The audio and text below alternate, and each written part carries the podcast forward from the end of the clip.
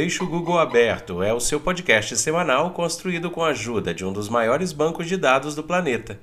E aí, pessoal, tudo bom? Espero que sim.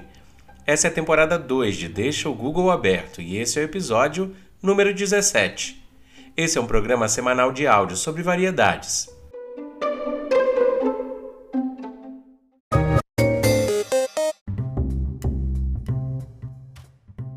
E essa aqui é a nossa frase da semana. Vai lá, Rafinha. Nenhuma opinião deve ser defendida com fervor. O fervor apenas se faz necessário quando se trata de manter uma opinião que é duvidosa ou demonstravelmente falsa. Bertrand Russell.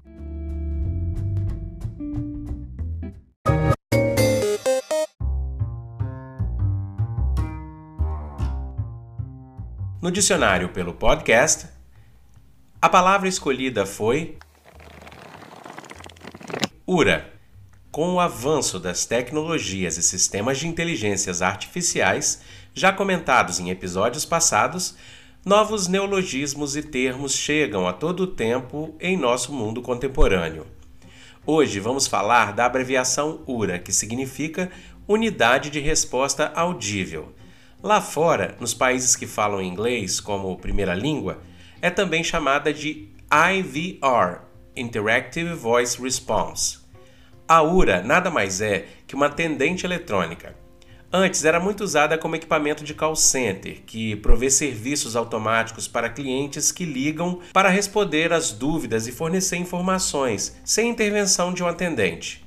Hoje, os sistemas URA, que possuem um pouco mais de aplicabilidade ligadas à inteligência artificial, são usados em chatbots, conversas de WhatsApp e podem conter também os famosos áudios pré-gravados ou dinamicamente gerados para orientar usuários diretos sobre como proceder.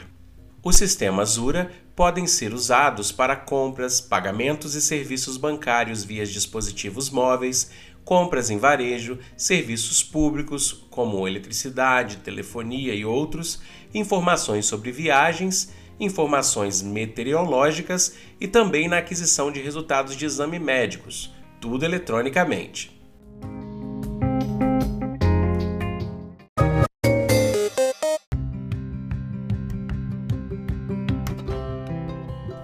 E hoje é dia de quê?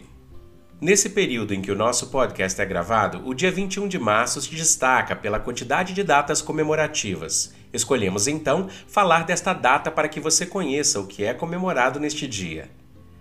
O dia 21 de março é o Dia Mundial da Poesia criado no 30 encontro da Unesco com o propósito de promover a leitura, escrita e publicação de poesias no mundo todo. 21 de março é também o Dia Internacional de Luta pela Eliminação da Discriminação Racial. Esse dia foi criado pela Organização das Nações Unidas, a ONU, em referência ao massacre de Shaperville, que é um bairro em Joanesburgo, na África do Sul.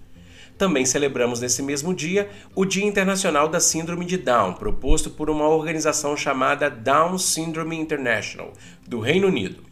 O dia 21 faz alusão ao cromossomo 21 e o 3, para março, faz alusão ao terceiro cromossomo, um a mais, que causam as conhecidas características de personalidade e físicas que conhecemos para os portadores dessa síndrome. Por fim, o dia 21 do 3 também é o Dia Universal do Teatro, que foi criado pelo Instituto Internacional do Teatro em 1961.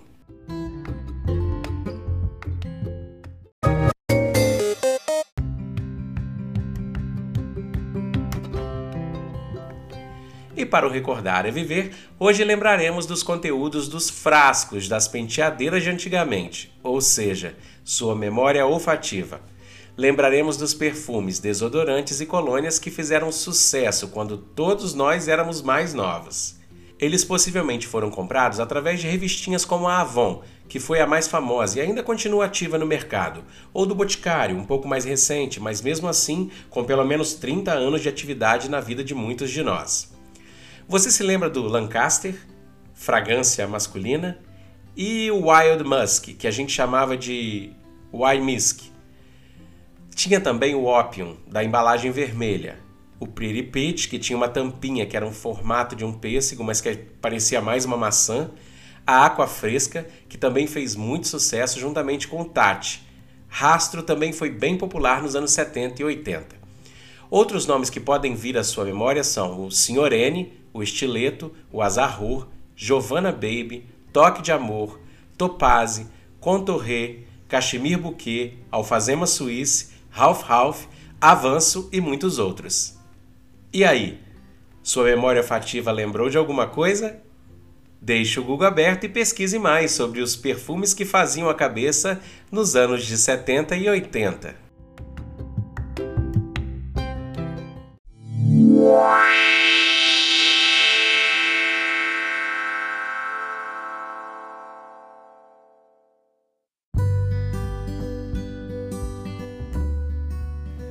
Fatos curiosos, históricos ou marcantes, fazendo mais um aniversário essa semana. Em 1957, aqui no Brasil, foi a criação da Rede Ferroviária Federal, reunindo 18 ferrovias regionais e tendo como intuito promover e gerir o desenvolvimento no setor de transportes ferroviários. Em 1965, o cosmonauta soviético Alexei Leonov deixa a nave espacial Voskhod 2 por 12 minutos e torna-se a primeira pessoa a caminhar no espaço. Em 1974, crise do petróleo. A maioria dos países membros da OPEP encerra o embargo de petróleo de cinco meses contra os Estados Unidos, Europa e Japão. Já em 1990, o recém-eleito presidente do Brasil, Fernando Collor de Mello, por meio de sua ministra da Fazenda, Zélia Cardoso de Mello, declara o confisco de todas as cadernetas de poupança do país com mais de 50 mil cruzeiros. E finalmente, em 2011, a sonda Messenger chegou à órbita de Mercúrio.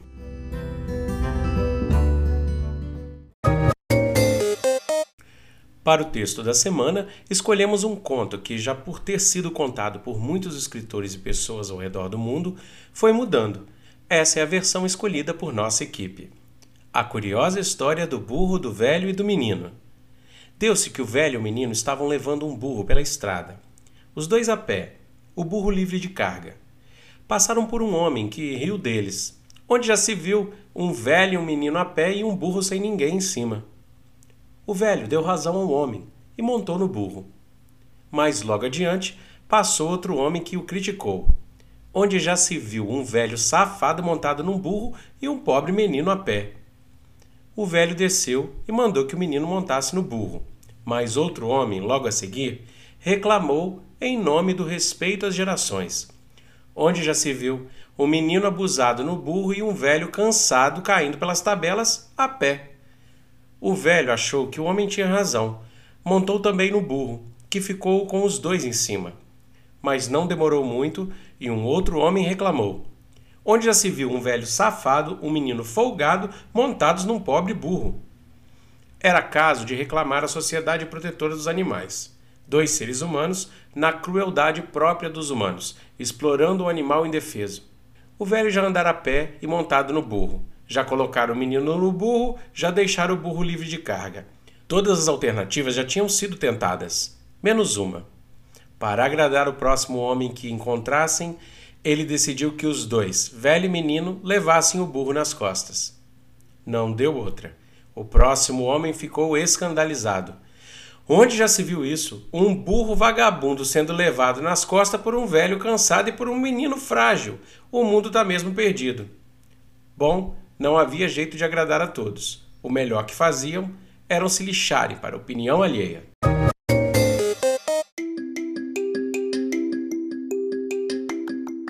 E é isso aí, pessoal. Para tudo isso que eu disse ou para alguma coisa que você ouviu e precisa saber mais, deixa o Google aberto e até a próxima.